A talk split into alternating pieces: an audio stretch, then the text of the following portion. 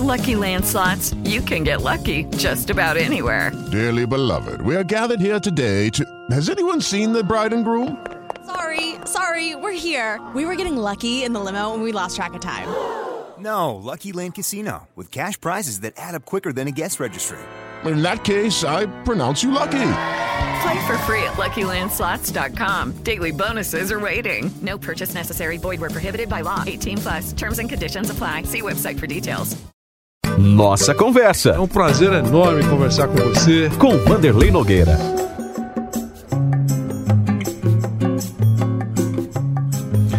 Aqui no programa nós temos uh, trazido a participação de jogadores importantes do futebol brasileiro que, uh, com o encerramento da carreira, estão em locais distantes e, e, a gente vai resgatando, contando um pouquinho da história de cada um, enfim, cada um seguindo o seu caminho e a gente vai uh, acompanhando de alguma maneira esses personagens que ajudaram a construir a força do futebol brasileiro.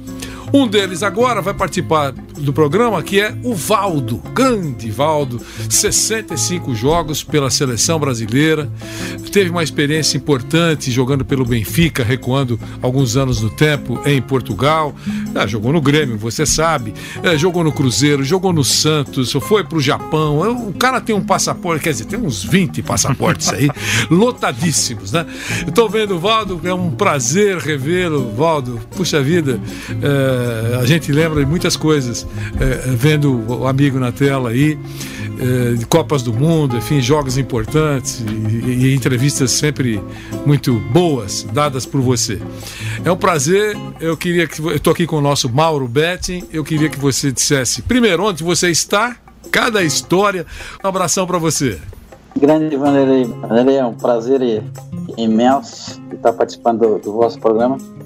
Eu costumo dizer que é, às vezes o relacionamento imprensa e atleta, todo mundo fala que é complicado, mas eu, graças a Deus, eu nunca tive problema nenhum. Eu acho que quando você respeita, cada um respeita seu espaço, as coisas fluem melhor. Vocês estão para analisar e nós estamos para tentar fazer, né? Aquele que pensamos que sabemos que é jogar futebol. É, eu atualmente estou em Portugal, né, em Lisboa, é, por causa da pandemia, né, a famosa pandemia. Mas já faz desde 18 de março que eu estou em Portugal e viajo na quarta-feira para a República do Congo, onde eu trabalho já desde 2000, na realidade 2016. Eu fui para lá para tomar conta da seleção sub-17 e sub-20. Aí um ano depois eu fiquei com a Sub-17, Sub-20 e a equipe principal. E atualmente eu estou com a principal, com a Sub-17. Agora, uh, bom, você é o técnico da seleção da República do Congo. Quer dizer, e, e, o Congo apareceu na sua vida como, por quê, o que, que aconteceu? Eu quero saber. Essa é a pergunta que todo mundo pergunta, quer saber como é que eu fui parar no Congo. Eu tinha, tenho, né? uma, um, um amigo que tinha um conhecido no Congo e eu sempre gostei de trabalhar com, com jovens atletas, né? Procurar formar, procurar educar, é, orientar, né? Os caminhos a seguir. E depois é o livre-arbítrio, cada um segue é, o, que a, o que a cabeça comanda. Então ele perguntou se eu tinha vontade de trabalhar na África. Eu falei que tinha, que era um dos meus objetivos um dia era trabalhar na África e quem sabe um dia classificar uma seleção africana para o mundial, né? Essa tarefa já é muito mais complicada, muito mais difícil, nós somos, se eu não me engano, 52 seleções e tem somente cinco vagas. Então o trabalho realmente é muito mais árduo. Eu fui parar dessa forma, é, através desse, desse meu amigo, chama-se Henri, é um francês, Aí eu tive em Brazzaville, que é a capital da República do Congo, num torneio que chama o Torneio da, da República, né? Eu tive lá e conheci o pessoal da federação, aí trocamos impressões e seis meses depois eu estava chegando na República do Congo. E eu queria só lembrar que eu não falei na, na apresentação, viu, Mauro? Ele uhum. jogou, jogou, quatro anos no PSG, Sim. no Paris Saint-Germain. E aí chegou lá, fa fa falando francês com biquinho. E aí o Congo, pumba, abraçou o Valdo.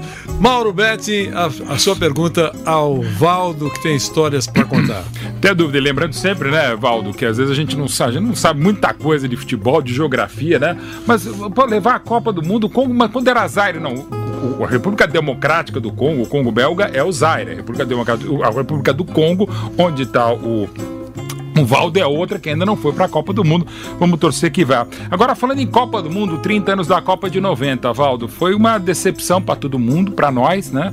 Uh, a seleção não foi bem, você foi bem, acho até que você, inclusive, taticamente, acabou sendo muito sacrificado pelo esquema do Lazzaroni na Copa, porque muitas vezes era só você para organizar o jogo, fazer, chegar ali no Miller, chegar ali no Careca, não estava legal. Eu queria que agora, passados 30 anos, como é que você viu aquela campanha, o que não deu certo e justamente no dia que o Brasil jogou muita bola, mandou duas bolas na trave, esmagou a Argentina. A Argentina teve um lance, e o Maradona teve um lance de Maradona, deu gol pro Canidia. Queria que você relembrasse aquela nossa dolorosa experiência na Itália. Acredito que para você também, Valdo, é um prazer falar contigo. Grande Mora. Tudo Grande bem? Prazer é todo meu. É... Essa semana passou aqui na, na televisão portuguesa o, o jogo Brasil Argentina, Argentina, Brasil na Copa de Desenvolvimento. Uhum. Realmente o programa inteiro foi falando é, especificamente desse jogo, onde realmente foi o melhor jogo, acho que nós, acho não, certeza, que fizemos naquele, naquele Mundial de 90. Os outros resultados eram 2-1, 2-0 e pronto, e o pessoal ainda estava meio desconfiado. E realmente no jogo que nós mais, digamos assim, apresentamos um, um bom trabalho, um bom futebol, acho que teve mais de duas bolas na trave, se não me engano, teve três ou quatro. Uhum. E infelizmente não colocamos para dentro. E o que conta no, principalmente no, no futebol é eficácia. É, nós criamos realmente várias oportunidades, massacramos a Argentina o tempo inteiro. Só que infelizmente para nós um, o gênio despertou 30 segundos e foi o que, que bastou para isolar o Canige, que com a sua velocidade né, conseguiu eliminar o Tafarel e botar a bola é, no fundo da, das redes do Brasil. Realmente foi uma experiência dolorosa, muito dolorosa. Né? Eu acredito que foi mais dolorosa do que a de 86 que eu também tive presente, onde nós perdemos na cobrança de pênalti. Mas cobrança de pênalti é mais é, é, é, é, outra é outra coisa. Agora naquele jogo corrido realmente o Brasil teve muito bem eu, em termos de seleção, eu sempre fui assim, eu sempre trabalhei muito mais pelo país, muito mais pelo grupo, do que propriamente para minha, o meu futebol individual. Porque eu, quando jogava, ou seja, no Paris, ou seja, no Benfica ou no Nagoya, eu realmente era o, o, o número 10, o homem que aproximava, o homem que, que organizava as equipes. E, como no Brasil, e por se tratar do Brasil, que tem jogadores de sobra, né? O Brasil pode fazer três ou quatro seleções e as quatro vão brigar pelo título. Então havia necessidade, naquela altura, de eu fazer o quarto homem pelo, pelo lado esquerdo. Uhum. Até assim, fiz e também não me arrependo de nada. Se tivesse que voltar atrás, é, faria tudo da, da mesmo, do mesmo jeito. Para mim o mais importante era realmente servir meu país, né, não tem nada, nenhum dinheiro no mundo que pague você está perfilado, que você escuta o hino nacional brasileiro que você, a sua vida passa em frações de segundo né, pela sua frente. Então, realmente, o, o grande troféu, o grande, é, o grande bom na minha carreira realmente foi poder hoje falar para os meus sobrinhos e talvez um dia para o meu neto que eu tive o prazer e a felicidade de enxergar a camisa mais bonita do mundo que é a seleção brasileira. Ô, ô Valdo, uh, eh, para a gente encaminhando a nossa conversa aqui, uh, uh, como é que é viver no Congo? Você está sozinho? Você foi com a família? Como é que você tá? Quer dizer, é importante, a gente quer saber. Repórter é intrometido, você sabe, né? Fica perguntando dos outros, né? A vida dos você, outros. Você tem toda a autonomia, você irmão, né, meu querido? Obrigado. Então, então é, Valdo, como é que é? Vanderlei, é? A vida no Congo, assim, eu tô lá sozinho, né? Minha esposa e minha filha ficaram em Lisboa. E para termos de família é muito mais complicado. Hum. Né? Foi quando o, a, o Zaire dividiu e nós estamos falando da República do Congo. Então nós somos um país país pequenininho de 4 milhões e meio de habitantes, onde o ponto forte realmente é o, a economia, o petróleo, né, que sofreu uma baixa agora por causa dessa pandemia. Então é um país com bastante dificuldade. Né? É, podemos dizer assim, o país é rico, mas a população é pobre, muito pobre.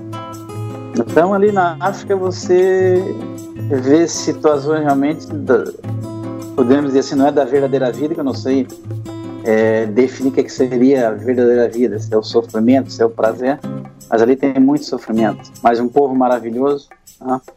e é aquela cultura realmente africana, com toda a dificuldade que tem, né? consegue todo dia ter o um sorriso no rosto e fazer do nada tudo, e trabalham aonde arranjam um emprego, que aquilo ali como é gerido, é, tudo funciona em termos do petróleo, não há posto de trabalho para todo mundo. Mas é um povo maravilhoso, eu gosto de estar lá. Mas a África, a África é bom assim para quem não tem muito sentimento, não tem coração, que não é o meu caso. Então eu sofro muito, choro muito, né? ajudo muita gente daquilo que eu posso. Né? E toca a principal, mas a, a seleção realmente que me dá prazer, é a seleção que eu formei, que é da Sub-17, e onde eu posso dizer que a minha Sub-17 pode jogar contra qualquer seleção do mundo. E realmente é uma geração de ouro. Eu estou fazendo um grande esforço para que a maioria desses moleques, que hoje têm 18 anos, eu peguei eles com 13, com 14, 15 anos. Quer dizer, posso dizer que formei, eu ajudei a formar e procurei mostrar para eles que existe uma vida além da, da República do Congo, existe uma vida além Brazzaville, que a maioria das pessoas é, tentam incutir na cabeça desses jovens talentos e eles nasceram na República do Congo e vão morrer na República do Congo. E eu procuro passar exatamente ao contrário. E eu cito meu exemplo, não que eu seja um, assim, uma coisa, não, mas eu vim de Siderópolis, uma cidadezinha de 600 habitantes no sul do país, que a maioria dos brasileiros não sabe nem onde é que fica. Mas com perseverança, com muita paciência, né, e principalmente muito profissionalismo, eu cheguei onde cheguei. Então, falou para eles: vocês aqui estão perto de tudo. Então, para vocês é muito mais fácil. Agora, o, nem sempre o caminho mais fácil é o caminho certo. O caminho para se chegar é muito difícil. Assim, o problema não é, o objetivo não é chegar, o problema é chegar, o objetivo é chegar e permanecer lá em cima. A maioria vai chegar. Agora, ficar lá que é o mais complicado. Quando você chega, você cai naquela facilidade e você acha que já tem tudo. E do tudo, às vezes pode se tornar nada. E eu falo sempre para ele: no Brasil, talvez tenha um milhão, ou dois milhões, ou três milhões, que foram muito mais jogadores do que eu em termos técnicos disse, mas eu acabei por ser um mais inteligente.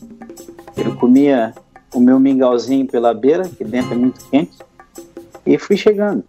Devagarinho, enfim, passei meu recado e hoje, é, embora as pessoas gostem ou não, queiram ou não, eu tenho consciência que eu também ajudei a escrever um pouquinho da história do futebol brasileiro. Sem dúvida. Eu ia encerrar, mas eu preciso fazer uma perguntinha mais é, é para você. Você falou que chorou muito porque você tem coração, tem sentimentos, é sensível.